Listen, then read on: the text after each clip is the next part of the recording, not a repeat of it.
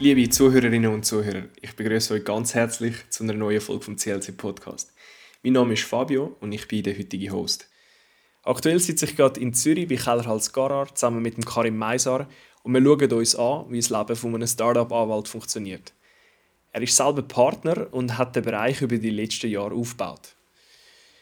Wir reden über das Startup-Ökosystem in der Schweiz und wie Juristen dort drin Platz finden und auch über was es braucht, um ein Startup erfolgreich zu beraten.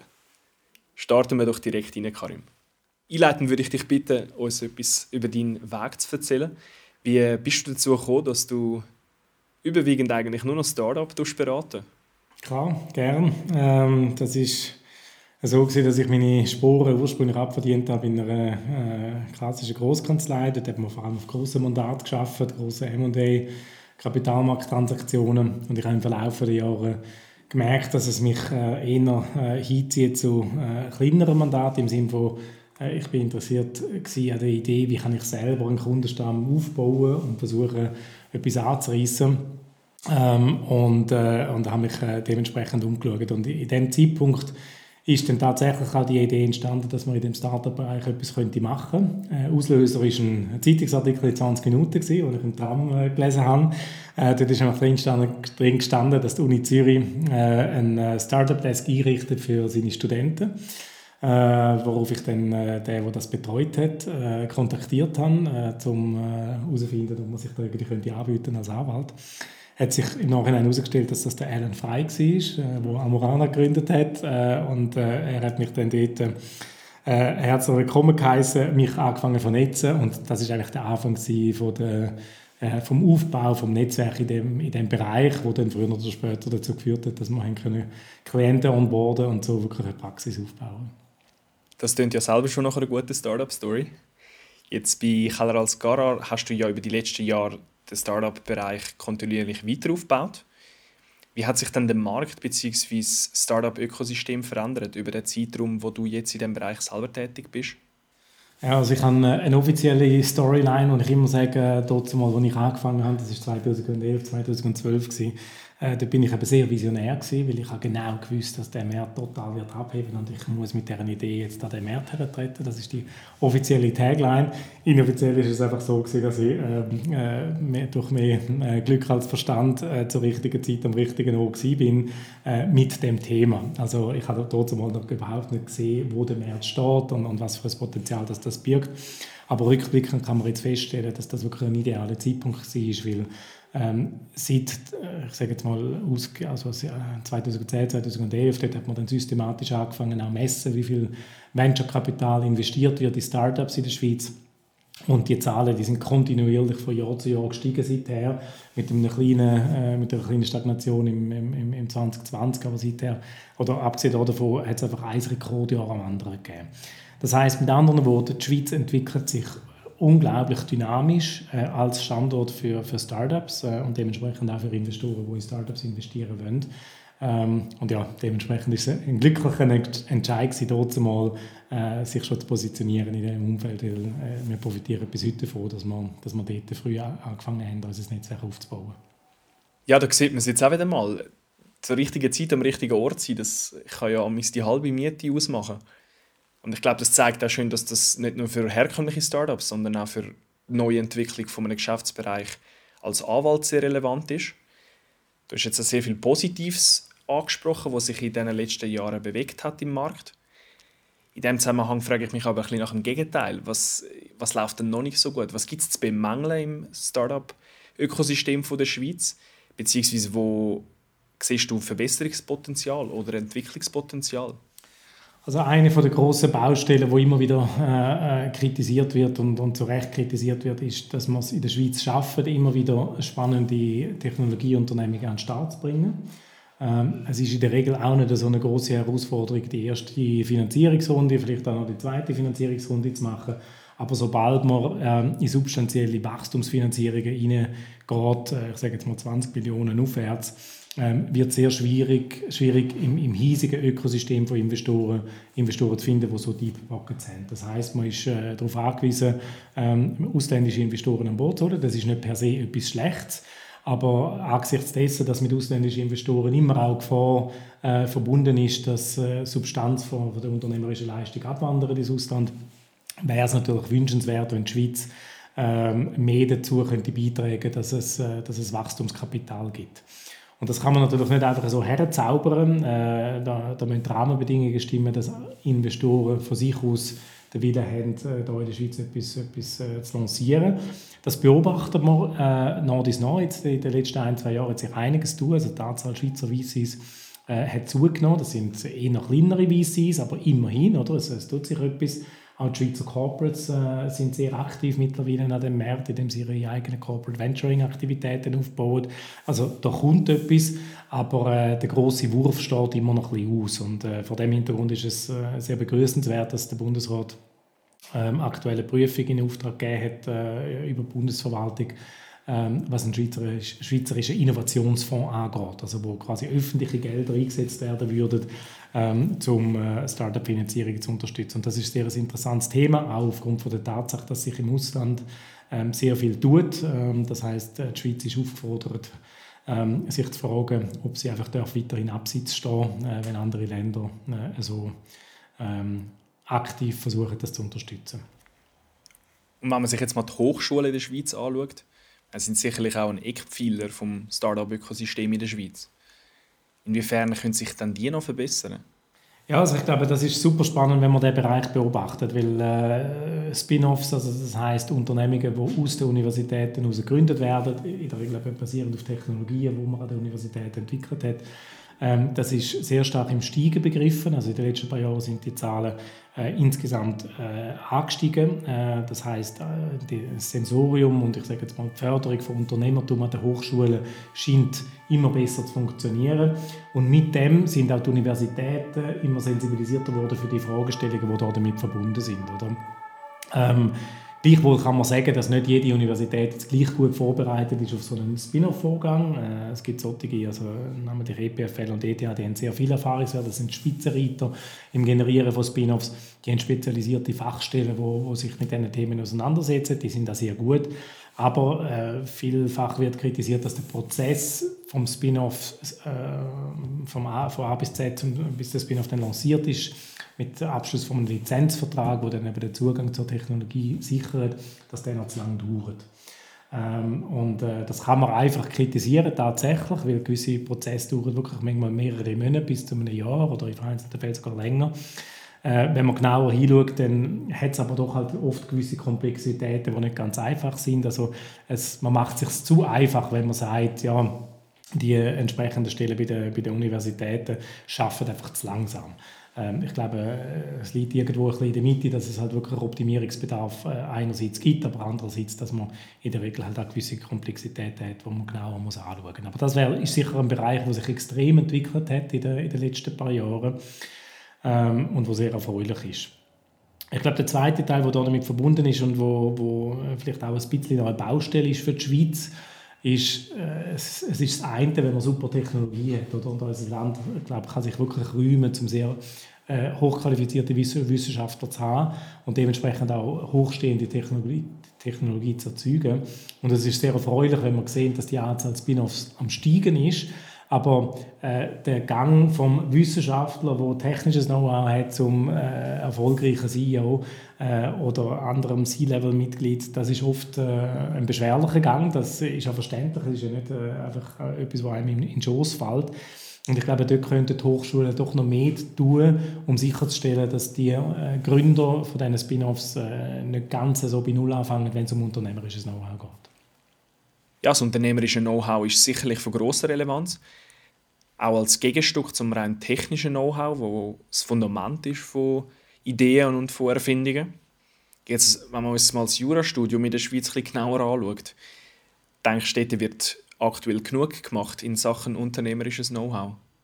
Absolut, das finde ich ein super spannendes Thema, äh, weil in meiner Wahrnehmung äh, die Sensibilisierung für äh, Jus-Studenten, was der Bereich anbelangt, sehr, sehr, sehr tief ist, bis, bis inexistent ist. Also nur schon in meiner eigenen Erfahrung, das ist jetzt natürlich ein paar Jahre her, aber ich meine, dort hat kein Mensch von Startups oder Venture Capital geredet.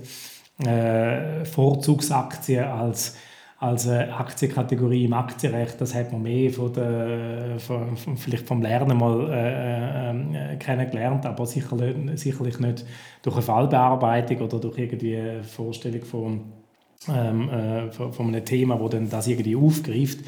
Ähm, und wenn ich heute darüber nachdenke, wie wichtig das Vorzugsaktien sind in dem Bereich, wo ich arbeite, dann ist das schon ein riesiger Kontrast. Und mein Eindruck ist schon, dass die Universitäten nach wie vor äh, auch heutzutage äh, sehr, sehr wenig äh, auf den Bereich eingehen. Äh, und das finde ich extrem schade, weil es ist ja wirklich also mittlerweile äh, ein sehr substanzieller Markt, der sich da entwickelt. Also wir reden von zwei bis drei Milliarden jährlich, die in der Schweiz investiert werden, die Schweizer Startups. Und logischerweise braucht das Startup-Ökosystem auch Juristen. Oder? Also überall, wo investiert wird, braucht es Verträge. Äh, die Startups brauchen ihre Betreuung, äh, wenn sie wachsen etc. Und wenn man als Jus-Student mit dem Bereich gar nicht in, in Berührung kommt im Rahmen des Studiums, äh, dann, dann, verpasst man äh, in meinen Augen etwas, was äh, in dem Land äh, sehr, sehr wichtig ist, um, um zukünftige Innovationsfähigkeit zu sichern.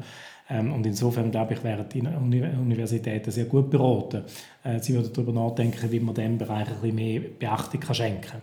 Jetzt kann ich mir auch vorstellen, dass die Universitäten die Hände verrühren und sagen, ja, oder, es gibt schon so viele äh, Bereiche, wo man, wo man sonst noch beleuchten müssen und wie soll man das auch noch unterbringen. Aber ich habe das Gefühl, äh, mit einem Seminar, wo man irgendwie könnte aufgreifen könnte, das könnte auch ein interdisziplinäres Seminar sein, zum Beispiel mit den Ökonomen zusammen, äh, wenn es um Bewertungsfragen geht, oder könnten die solche Aspekte beleuchten und die Juristen würden dann mehr Verträge beleuchten. Das wäre etwas Spannendes, äh, wo man sich könnte überlegen ähm, und eine andere Gelegenheit ist, ähm, es, gibt äh, VCs, die jetzt mittlerweile an der Universität auch schon aktiv sind, explizit Studenten ansprechen. Oder? Wingman hat da so einen Vorstoß gemacht als Beispiel. Und das ist sehr, sehr äh, spannend, weil das bringt Praxis direkt quasi an den Tisch vom, vom, von den Just-Studierenden. Ähm, und wenn die Universitäten das würden fördern äh, dann wäre das ein weiterer Weg, wie man, wie man da äh, die Sensibilisierung könnte steigern Das würde ich sicher sehr begrüßen. Ja, das deckt sich weitgehend auch mit meinen Erfahrungen während dem Studium. Man sieht halt, äh, die Hochschulen haben diesen Bereich nicht wirklich im Pflichtfokus genommen, wobei man aber sagen muss, dass für interessierte Studenten schon die Möglichkeit besteht, einfach rein proaktiv sich können gewisse Informationen zu dem Thema beschaffen. Du hast einen Punkt erwähnt mit dem Wingman Campus Fund, wo ja auch an der HSG tätig ist. Ich glaube, das ist eine sehr spannende Möglichkeit, um auch während dem Studium schon gewisse Hands-on-Erfahrungen zu machen. Sprich, für interessierte Studentinnen und Studenten sicherlich eine coole Möglichkeit, um das mal anzuschauen. An dieser Stelle möchte ich jetzt nochmal thematisch ein bisschen an den Anfang zurückgehen, wo du gesagt hast, du kommst eigentlich selber aus der klassischen Corporate-Rechtsberatung. Mich würde wundern, inwiefern sich die zwei Bereiche, also Corporate-Rechtsberatung einmal klassisch und Beratung mit Fokus auf, auf Startups, unterscheiden. Und auch, was dir halt besonders gut gefällt an diesem Startup-Bereich. Und auf der anderen Seite, denke ich, gibt es sicherlich auch gewisse Schattenseiten. Ja, also ich muss äh, wirklich sagen, ich, ich fühle mich extrem privilegiert, dass ich in, in diesen Bereich hineingerutscht bin. Weil, äh, wenn ich darüber nachdenke, wie viel äh, Genugtuung ich zehren oder rausziehe aus dieser Tätigkeit, dann, dann ist das schon nicht zu vergleichen mit äh, der Zufriedenheit, die ich früher hatte, an anderen Fronten, jetzt als, als Jurist oder als Anwalt.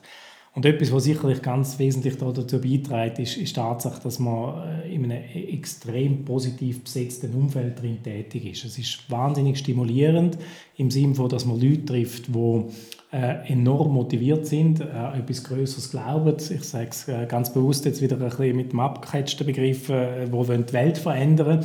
Also es ist wahnsinnig viel Tatendrang da, das ist äh, sehr positiv besetzt. Aber es hört dort eben nicht auf, sondern das ganze System rundherum ähm, klingt sich ein bisschen wie das ein, weil die Investoren, anders ist als in einem M&A-Case, wo man könnte sagen, ja, äh, das sind wirklich gegensätzliche Positionen, oder der eine kauft, der andere verkauft, klassischer Interessengegensatz. So, äh, bei Venture Capital Investitionen ist es so, dass ja die Investoren am Schluss im gleichen Boot drin sitzen wie die Gründer und wollen, dass die, dass die Firma erfolgreich wird. Und aus dem heraus entsteht insgesamt ein, ein sehr konstruktives Setting ähm, wo, habe ich also am Anfang schon gesagt, sehr stimulierend wirkt. Und ich glaube, als Anwalt Teil von dem System zu sein, äh, an der Front sein von technologischen Entwicklungen, näher dran sein bei Leuten, die Tag und Nacht arbeiten für einen Hungerlohn, nur weil sie an die große Idee glauben und auf Statussymbole wie teure Autos etc. sehr viel weniger Wert legen als eben irgendwie auf Impact. Ähm, das macht es äh, unglaublich spannend, äh, sich in so einem Umfeld drin zu bewegen. Und, ähm, ich könnte mir vorstellen, dass viele Jurastudierende gar nicht genau wissen, wie cool das, das wirklich ist in diesem Bereich. Und äh, darum finde ich es super lässig, wenn wir heute mal darüber reden. Ja, ich glaube auch, dass vielen Leuten ein bisschen der Bezug fehlt zu dem Bereich von der Rechtsberatung. Aber ich muss sagen, es äh, klingt doch sehr verlockend, was du da erzählst.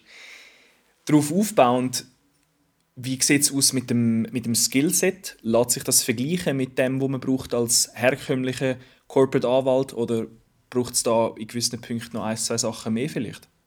Also ich glaube, eine der grossen Künste, die, die notwendig sind, ist, ähm, oder ein Irrglaube, wo, wo manchmal umgeistert ist, dass man sagt, ja, ja, das ist ja ein Startup, da kann man irgendwie einen jungen Anwalt oder eine junge Anwältin draufsetzen und, und ist ja nicht so wichtig. Mhm. Oder, und äh, das Gegenteil ist der Fall im Sinne von äh, die Komplexitäten, mit denen man sich konfrontiert sieht als Anwältin oder als Anwalt, ähm, die sind eben von Anfang an groß, weil man kann sehr äh, nachhaltige Fehler begehen, wenn man ein Startup am Anfang falsch beratet, äh, wo dann die Gründer müssen, äh, müssen teuer zahlen. Und insofern ähm, äh, ist es sicherlich falsch, wenn man das Gefühl hat, eben, es, ist, es ist einfach eine Angelegenheit für die Juniors. Mit dem verbunden ist auch ein bisschen eben die Kunst, gut, äh, ein guter Jurist oder eine gute Juristin zu sein, aber gleichwohl das können zu übersetzen, so dass Gründer das verstehen. Weil Gründer im Regelfall machen zum ersten Mal eine Erfahrung mit dem Anwalt, wenn sie, wenn sie ihr Unternehmen gründen. Oder die wenigsten haben einen, einen Erfahrungswert sonst. Das heißt, äh, viele Themen sind ganz neu, äh, wo sie das erste Mal kennenlernen. Und wenn man da aus einer juristischen Warte, ich sage jetzt mal, zu hochgestochen oder zu kompliziert äh, überkommt, äh, dann verliert man die Leute und, und, und, und, und erreicht den Zweck nicht, was die Beratung eigentlich sollte, ähm, äh, bezwecken. Und von dem her äh, ist es sicherlich eine der Herausforderungen, Leute zu finden, die eine gewisse outgoing Persönlichkeit besitzen, die können auf die Leute eingehen die, ich sage jetzt mal, äh, zugänglich können reden äh, nicht zu hochgestochen sind, aber gleichzeitig die Qualität der Juristerei gewährleisten. Und das ist sicher der größte Challenge und ist ehrlich gesagt auch der größte Challenge, den wir im Rahmen des Recruiting erleben. Jetzt hast du gerade vorher noch gesagt, dass wahrscheinlich viele Leute sich gar nicht vorstellen können, wie die Beratungssicht von einem Anwalt bei Startups genau aussieht. Ich würde dich bitten, uns einen greifbaren und einen konkreten Einblick in deine Arbeitstätigkeit, also in deinen Alltag als Startup-Anwalt, mal an einem realen Case durchzuspielen. Also quasi, wie die Beratungsreise aussieht, also sowohl für euch als eben auch für das beratende Startup. Ja, sehr gerne. Also da könnte ich natürlich äh, sehr lang erzählen. Ich versuche das jetzt mal ganz äh, abgekürzt äh, darzustellen.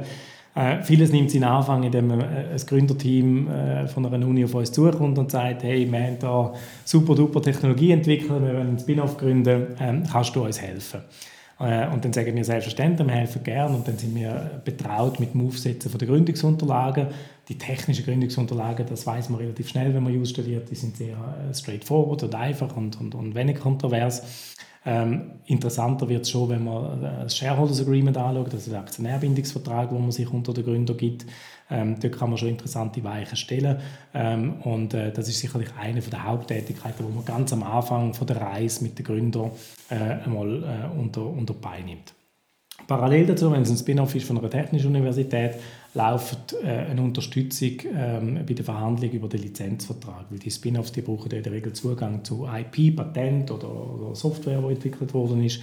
Ähm, und die IP-Rechte gehören der Universität. Das heißt, es braucht einen Lizenzvertrag, damit der Spin-off dann tatsächlich äh, versuchen kann, das zu kommerzialisieren. Und dort äh, tun wir oft bei den Verhandlungen schon früher unterstützen und die Lizenzverträge dann reviewen. Ähm, also ich würde sagen, das ist so eine typische Gründungsphase, wenn es um ein technisches Spin-off geht. Dann wenn man einen Spin-off so gegründet hat, dann kommt man meistens nicht weit, weil ihr wisst jetzt, oder, 20'000 Franken in einer GmbH oder 100'000 Franken in einer, in einer AG, da zahlt man nicht lange Löhne äh, und, äh, und äh, dort schon gar nicht irgendwelche Maschinen äh, bauen oder, oder weitere Softwareentwickler anstellen. Das heißt, es braucht Geld. Dementsprechend un relativ unmittelbar nach der Gründung unterstützen wir die Gründer unterstützen bei Finanzierungsrunden. Das sind entweder Kapitalerhöhungen, wo Investoren reinkommen und direkt Aktien bekommen für das Geld, das sie investieren, Oder es sind Wandeldarlehen, wo die Investoren das Geld quasi vorübergehend geben und dann zu einem späteren Zeitpunkt wandeln die Aktien. Ähm, das sind, ist wahrscheinlich die zweite Stufe, die sehr typisch ist. Die dritte ist dann, dass man, wenn man so eine Finanzierungsrunde closed hat, äh, als Startup Leute kann anstellen kann. Wenn man Leute will anstellen will, braucht es Arbeitsverträge, aber noch viel wichtiger, es braucht Mitarbeiterbeteiligungen. Weil man zahlt natürlich keine hohen Löhne als Startup, äh, also versucht man irgendwie über Aktien, Optionen oder äh, virtuelle Aktien, versucht man einen Anreiz zu setzen für die Mitarbeiter, die man will anstellen Das heißt, wir als Arbeit unterstützen sie dann beim Aufsetzen von Mitarbeiterbeteiligung. Und auch das ist sehr spannend, weil da geht es ja um Psychologie, wie kann man die Anreize setzen, äh, wie tut man das aufsetzen, dass Investoren nachher nicht finden, hey, was haben wir da verbrochen, oder? Ähm, also äh, das ist auch sehr spannend als Anwalt zu begleiten. Wenn man mal diese Phase hinter sich hat, dann ist der Rest wahrscheinlich dann das Begleiten vom Wachstum vom Unternehmen. Und das Schöne ist, dass es bittersweet kann sein oder? Also da geht man durch alle Höchst und Tiefs mit, äh, mit, äh, mit den Gründern und dem Management durch. Äh, von himmelhoch jauchzenden Moment, wo man den ersten Kunden gewinnt, bis hin zu äh, verdammt, wir stehen kurz vor Konkurs, uns geht das Geld aus, was machen wir jetzt? Ähm, und die Palette von der Rechtsberatung, die wir in so einem Zeitpunkt dann machen können, ist ähm, äh, durchaus sehr breit, was eben auch für einen Jurist sehr spannend ist, weil man macht nicht immer nur das Gleiche, oder? Äh, sondern man hat eine sehr breite Wiese, wo man kann tätig sein kann. Und gleichzeitig stärkt sich natürlich die Beziehung mit den, mit den Gründern und mit dem Management, mit jeder Erfahrung, die man mehr macht. Und das trägt mit dazu bei, warum das, äh, warum das so ein schöner Beruf ist in meinen Augen. Im besten Fall mündet das Ganze in einem erfolgreichen Verkauf oder sogar in einem Börsengang. Das ist natürlich eher seltener als ein Verkauf, aber äh, das wäre dann quasi wie die Krönung von dem, was wir als Startup-Anwälte machen können, äh, dass wir bis zu dem Zeitpunkt begleiten können. Ähm, und äh, ja, ich glaube, das gibt ein eine Idee, von wie wir äh, Startup-Anwälte äh, Startups können begleiten Ja, ich glaube, das gibt einen sehr guten Überblick, so ein bisschen von A bis Z, wie die Geschichte bei euch abläuft wenn wir uns jetzt mal ein Startup anschauen, das schon ein bisschen fortgeschrittener ist in der Wachstumsphase, würde mich wundern, wie ihr von den Startup-Gründern oder von den Mitarbeitern als Anwalt, als beratende Anwalt wahrgenommen werdet. Nehmt ihr eher so ein bisschen die allein klassische Anwaltsrolle ein oder ist eure Meinung auch in Businessfragen, beispielsweise in Strategiethemen oder bei einer Finanzierungsüberlegung gefragt?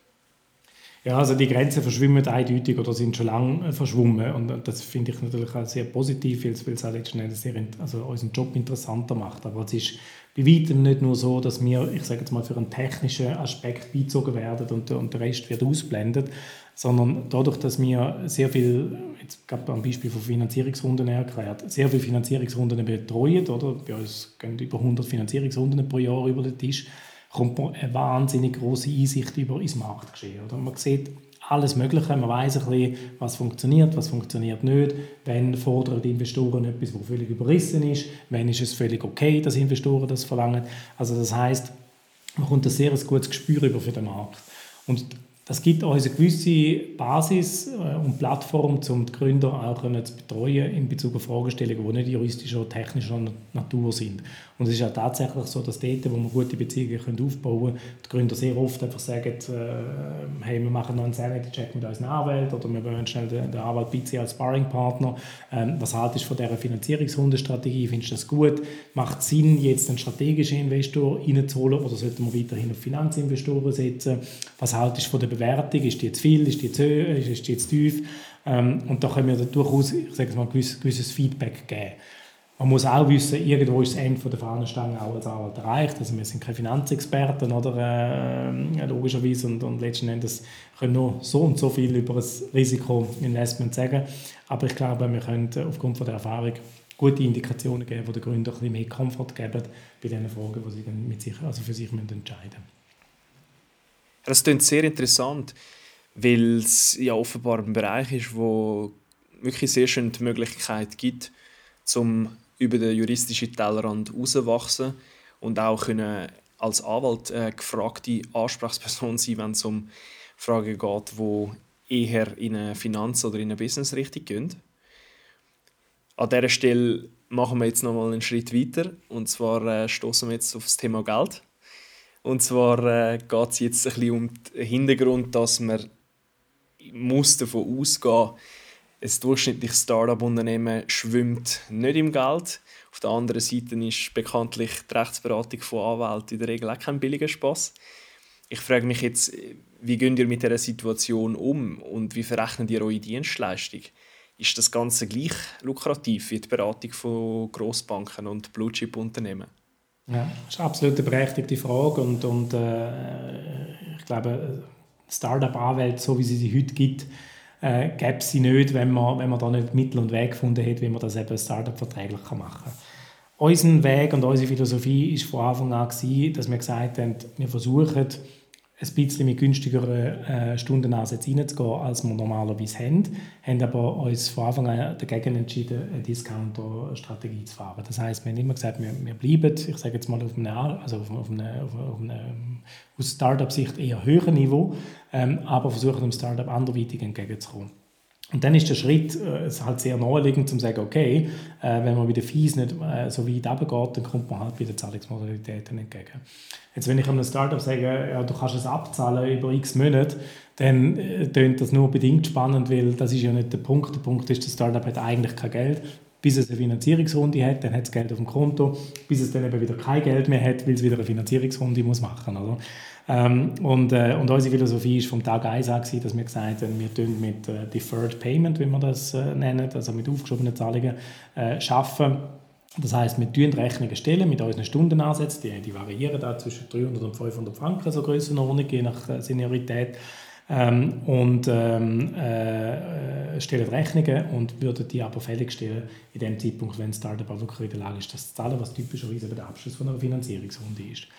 Ähm, es gibt Ausnahmen natürlich, wenn jetzt irgendwie ein großer lukrativer Vertrag reinkommt und viel Geld in die Kasse gespielt wird, dann würde man mit dem Startup auch kurz reden, ob man da jetzt nicht eine äh, Zahlung bekommen von unserer Rechnung, was im Normalfall ja auch ein No-Brainer ist. Also da haben wir eigentlich äh, praktisch nie eine Diskussion. Ähm, und so funktioniert das Konzept. Ähm, äh, und das hat sich sehr bewährt und ist auch ein Ausdruck davon, dass wir uns nicht aus, dem Risiko herausstellen als Startup-Anwalt oder man kann sich schlecht Startup-Anwalt bezeichnen, wenn man selber risikoavers ist. Äh, also wenn wir jetzt da würde mit Vorschüssen schaffen oder einfach auf regelmäßige Zahlungen bestehen, dann wären wir völlig in der falschen Welt und, und man, würde auch, auch nicht verstanden werden oder von den Gründern, die alles auf eine Karte setzen und voll ins Risiko gehen. Und dann kommt der Big Feine Anwalt und sagt, ja, ich nehme kein Risiko. Das geht nicht zusammen. Und von dem her ist das auch ein Ausdruck von unserer vom, vom Risk-Sharing, wo wir mit, äh, mit den Gründern äh, mittragen, weil wenn die Finanzierungsrunde nicht kommt, aus welchen Gründen auch immer, dann schreiben wir unsere Rechnung ab und das ist halt Teil vom, vom äh, Deal, wo wir eingegangen sind, in dem wir in diesen Bereich gegangen sind. Du hast ja gesagt, eben im Bereich Risk-Sharing, dass ihr quasi am Startup oder am Jungunternehmen ein Stück weit entgegenkommt und das Ganze so könnt möglich machen eigentlich wenn man jetzt den Startup-Anwalt mal mit einem äh, klassischen Geldgeber, also mit einem Business Angel oder mit einer Venture Capital Company vergleicht, dann glaubt ja der Geldgeber sehr stark an zukünftigen Erfolg vom Unternehmen. Das heißt, in der Regel erhaltet er für eine Geldinvestition einen Teil vom Eigenkapital, also Equity Ownership, und hofft quasi auf ein Multiple von seinem Investment in der Zukunft könnte man sich vorstellen, dass ein Anwalt als Substitut für seine eigentliche Beratungsfee einen Anteil, also auch Eigenkapital an einer beratenden Gesellschaft kriegt? Ist so etwas, gibt es so etwas in der Praxis und wäre das, um es auch mal juristisch noch abklären, überhaupt zulässig? Ja, also es gibt ja ganz viel Anschauungsmaterial, äh, wie so oft in den USA natürlich, oder ganze Kanzleien sind schon ähm, äh, an den Rand von, vom Ruin gelangt, weil sie äh, zu sehr auf, auf Anteile-Startups gesetzt haben. Ähm, in der Schweiz äh, ist das äh, in dem Ausmaß sicherlich nicht vorhanden. Äh, es gibt vereinzelt Anwälte, die äh, Anteil nehmen anstelle von einer Zahlung. Das ist aber die große Ausnahme. Also äh, die allermeisten Kanzleien, die machen das gegen Cash und versuchen eben mit dem Startup irgendwie eine Lösung zu finden hinsichtlich dem Zahlungszeitpunkt. Ähm, und Zulässigkeit ist mit dem Grund, warum man dort sehr zurückhaltend ist. Oder? Also man kennt äh, die Unabhängigkeitsvorschriften, die äh, in der Arbeitsregulierung äh, gelten. Ähm, und das setzt gewisse Schranken in Bezug auf die Frage, ob man Anteil kann nehmen als Zahlung. Ähm, und von dem her, also wir haben es gar nicht abschließend ähm, äh, vertieft, weil wir uns von Anfang an gesagt haben, wir sehen den Mehrwert in der unabhängigen Beratung unangefochten und äh, in dem Moment, wo wir Teil von einem Aktionariat werden und trotzdem sollte die unabhängige Beratung äh, äh, leisten, dort sehen wir einen gewissen Konflikt und darum haben wir uns von Anfang an gegen das Modell entschieden. Ja, das ist absolut verständlich. Jetzt würde ich gerne noch eine Aussage von vorher aufgreifen. Und zwar hast du gesagt, dass ihr im Jahr über 100 Finanzierungsrunden begleitet. Die muss man ja irgendwie akquirieren. Und die Akquise ist ja für Anwälte generell immer ein grosses Thema. Mich würde wundern, was deine Strategie bzw. die Strategie von deinem Team ist zur Gewinnung von neuen Startup-Kunden. Und in diesem Zusammenhang vielleicht die Frage, sind Startups Kunden, die man einfacher akquirieren kann? Sprich, ist der Markt vielleicht ein bisschen weniger stark umkämpft als bei grossen Corporate Clients? Ja, das ist eine sehr gute Frage. Also ich kann halt eben nur aus meiner eigenen Erfahrung reden. Ähm, wir haben die Akquise ursprünglich so angegangen, dass man wirklich bottom-up versucht haben, das Netzwerk aufzubauen. Also das heißt, ich bin rausgegangen oder wir sind rausgegangen und haben äh, angeboten, dass wir irgendwelche Workshops halten, Vorträge halten zu Themen, die die interessiert. Wir haben immer wieder gratis äh, äh, Beratungen erteilt, ähm, äh, punktuell, um äh, Kunden können zu gewinnen.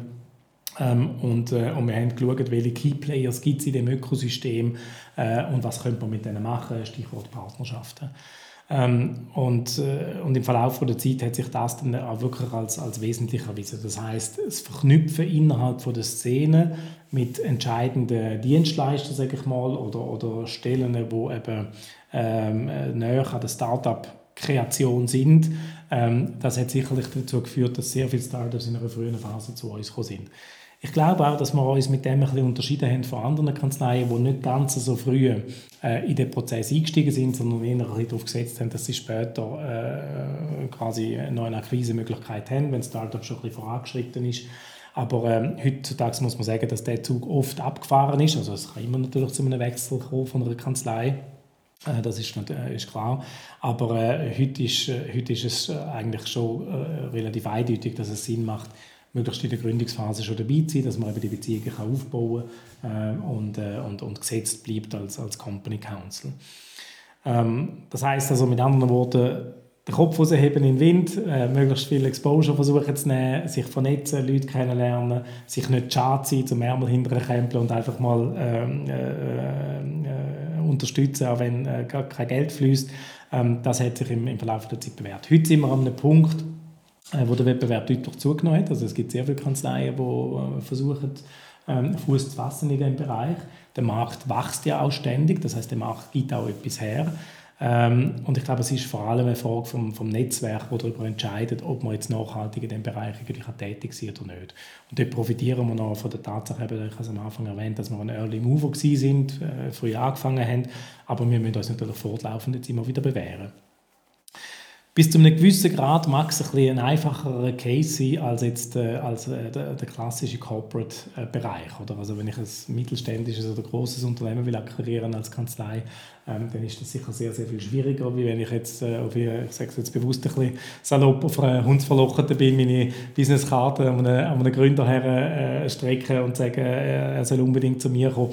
Also es ist niederschwelliger wahrscheinlich zum Kontakt aufbauen und Kunden zu akquirieren, aber man will ja auch nicht einfach nur flächendeckend möglichst viele Startups akquirieren, sondern man will ja möglichst die Besten akquirieren. Also das heißt, die Qualität vom Netzwerk ist dann eigentlich entscheidend ja, wenn die Kunden dann mal akquiriert sind, dann geht es in die Betreuung über. Das ist ein längerwieriger Prozess, wie du vorher schön beschrieben hast.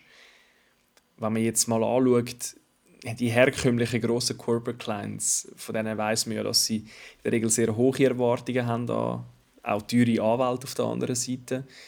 Ähm, wir reden von stetiger Erreichbarkeit, von qualitativ hochstehenden Arbeitsprodukten in kurzer Zeit, auf der anderen Seite, wie ist der Umgang mit Startup-Kunden? Sind die ähnlich fordernd? Das finde ich eine ganz spannende Frage, weil ich kenne auch die beiden Welten. Oder? Also ich habe das äh, genauso kennengelernt, äh, wie gross sie funktionieren und habe jetzt äh, viel Erfahrungswert generieren mit, mit Startup-Kunden. Und ich glaube, es ist eine gemischte Antwort, die ich gebe zu, zu dieser Frage. Im Sinne von, es ist recht unerbittlich teilweise und extrem fordernd, um ein Startup-Anwalt zu sein, weil es weil es ein extrem transaktionaler, kurzfristig angelegter Bereich ist. Also wenn ein Startup kein Geld mehr hat und eine Finanzierungsrunde closen muss, dann kann es, also dann kann es wirklich sein, dass es um, um jeden Tag geht, weil halt Lohnforderungen anstehen, also Lohnzahlungen anstehen. Und wenn das Konto leer ist, dann, dann hat man als Gründer natürlich ein Problem, beziehungsweise als, als, als Management. Das heißt, äh, es ist immer wieder sehr viel Druck kurzfristig im System, was es mit sich bringt, dass man sehr stark erreichbar sein muss oder sehr gut erreichbar sein muss, dass man sehr kurzfristig unter Druck äh, viel muss leisten. Auf der anderen Seite merkt man, dass bei den Gründern äh, trotz dem hohen Einsatz, den sie leisten, ähm, sehr viel Verständnis und Sensorium auch ist dafür, dass man irgendwo noch etwas Ausgewogenes muss haben im Leben. Das heißt, ähm, wenn man einem, einem Gründer sagt, äh, du schau, äh, ich habe ein privates Commitment, ich komme erst nächste Woche auf dich zurück, ist das okay? Äh, dann ist das in aller Regel ein absoluter No-Brainer und wird sehr akzeptiert. Ähm, und generell finde ich es entwick sehr entwicklungsfähig, die Beziehung, die man mit den Startups diesbezüglich aufbauen kann. Ähm, weil eben, ich sage jetzt mal, die Awareness einfach größer ist von den Leuten, ähm, dass, äh, dass man auch als Dienstleister und Anwalt noch irgendwo ein Leben hat und, oder vielleicht noch andere Kunden hat und nicht einfach immer nur rund um die Uhr zur Verfügung stehen Das heißt, es gibt wie so beide Bereiche. Also der unerbittliche, wo, wo man einfach springen muss und der Bereich, wo wahrscheinlich ein bisschen verständnisvoller ist als jetzt der klassische große Corporate Client, der findet, du, ich zahle so hohe Fees, da erwarte ich auch jederzeitige Erreichbarkeit und mache wenig Kompromiss. Ähm, ich glaube, das, das wäre so ein bisschen meine Charakterisierung. Ja, es klingt auf jeden Fall sehr spannend und abwechslungsreich und ich glaube, es ist auch eine gewisse Einzigartigkeit, die der Bereich im Vergleich zum sage jetzt mal, traditionellen Rechtsmarkt äh, aufweist. Jetzt, Karim, wenn du zurückschaust auf deine vielfältigen Erfahrungen mit äh, Jungunternehmen, welche Fehler siehst du immer wieder, wo Startups machen? Oder vielleicht auch mit Blick auf den Rechtsbereich jetzt gerade. Gibt es dort Sachen, wo aus deiner Warte einfach immer wieder oder einfach zu oft falsch angegangen werden?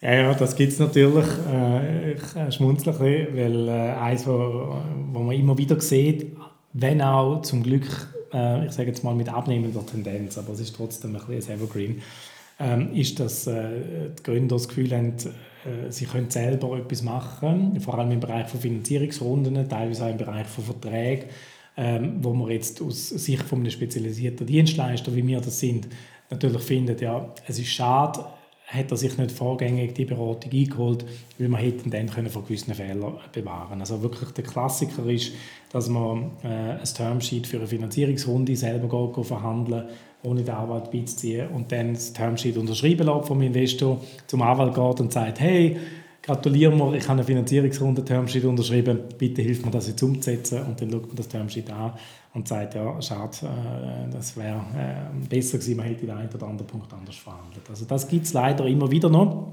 wenn auch äh, in abnehmender Tendenz, weil halt auch die Gründer äh, Education sehr stark im, im Voranschritten begriffen ist und das ist sehr, sehr wichtig für das Ökosystem und das ist super. Aber trotzdem, eben, das passiert immer wieder. Und ähnlich ist es dann in, in anderen juristischen Bereichen, eben, dass man Arbeitsverträge irgendwie von einem Template hernimmt und, und, und selber draftet und anpasst.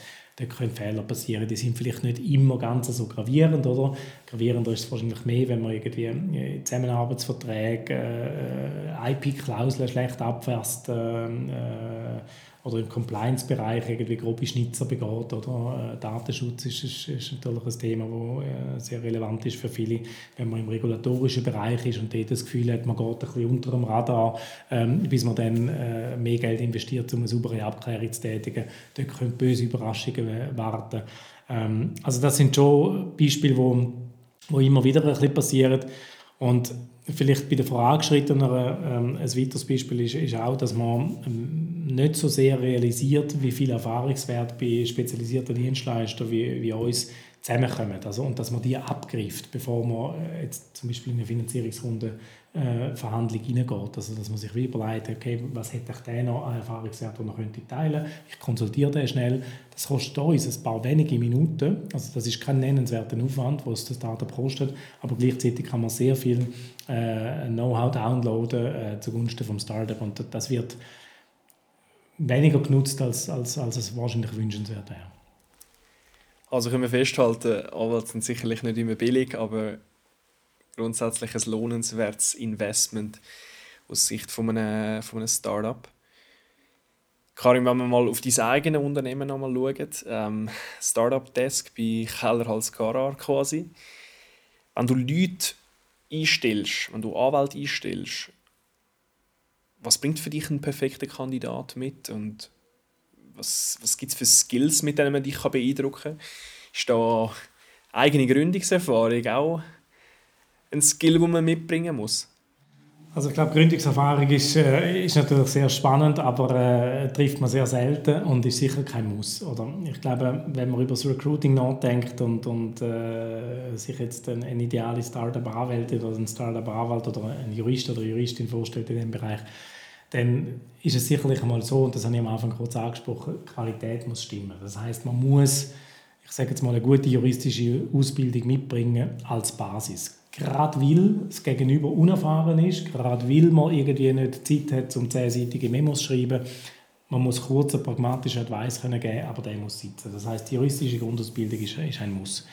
Abgesehen davon, das ist deine eigentliche Frage, äh, ist es vor allem, ich sage jetzt mal, der Drive und die Leidenschaftsfähigkeit im, im, äh, im eigentlichen Wort vom Sinn, nämlich, dass man sich für, die, für das Umfeld begeistern kann. Das hilft extrem, das spüren auch die Gründer, äh, wenn man es mit jemandem zu tun hat, der irgendwie anfängt, für das zu brennen, äh, sich wirklich interessiert für das, was die Gründer machen äh, und nicht einfach nur in ihren juristischen Dimensionen denken. Das heißt, es braucht eine gewisse Offenheit, äh, ein Interesse an dem, äh, um, um das es geht und eine Bereitschaft, eine extra Mile in dem Sinne zu gehen. Weil es ist natürlich immer einfacher, sich als Buch zu halten und nur das zu machen, was man muss. Aber ähm, wenn man darüber hinaus in dem Sinne eben äh, fähig ist, eine Beziehung aufzubauen zu den Gründern, ähm, dann ist das äh, von, von ganz großem Mehrwert, nicht nur für uns als Kanzlei, sondern auch für die betreffende Person, ähm, äh, wo, wo in diesem Bereich will Karrieren aufbauen Und von dem her, glaube ich, ist, es, äh, ist, es, äh, ist das sicherlich ganz ein wichtiger Teil von dem Skillset, wo wir suchen. Und das ist zugegebenermaßen rar. Äh, und umso interessierter sind wir wirklich, ähm, äh, Leute zu identifizieren, die sich für den Bereich interessieren. Ähm, da sind wir sehr, sehr offen für, für Ansprache. Und für diejenigen, die sich jetzt ihre eigene Person abgeholt oder angesprochen fühlen, was würdest du sagen oder was könntest du auch für Studierende vielleicht noch für ein, zwei Tipps mit auf den Weg geben? Ähm, gerade auch vielleicht etwas Spezifisches für einen Weg in, in Richtung Startup-Anwalt oder sogar mal als, als Gründungsperson? Ja, also ich würde natürlich allen Studierenden empfehlen, äh, selbst wenn man jetzt noch, noch nicht sicher ist, ob das ein Bereich ist, der einen interessiert, dass man die Fühler ausstreckt. Also sprich, ähm, jetzt in Covid-Zeit ist das ein bisschen reduzierter, beziehungsweise mehr in virtuellen Space äh, abgewandert, aber es gibt sehr viele Startup-Events, äh, regionale, nationale, äh, wo man sich einklinken kann und wo man einfach einmal ein bisschen Luft schnuppern kann, äh, wie ticken die Leute, um was geht es da, äh, wie läuft das. Also das würde ich sicherlich einmal empfehlen.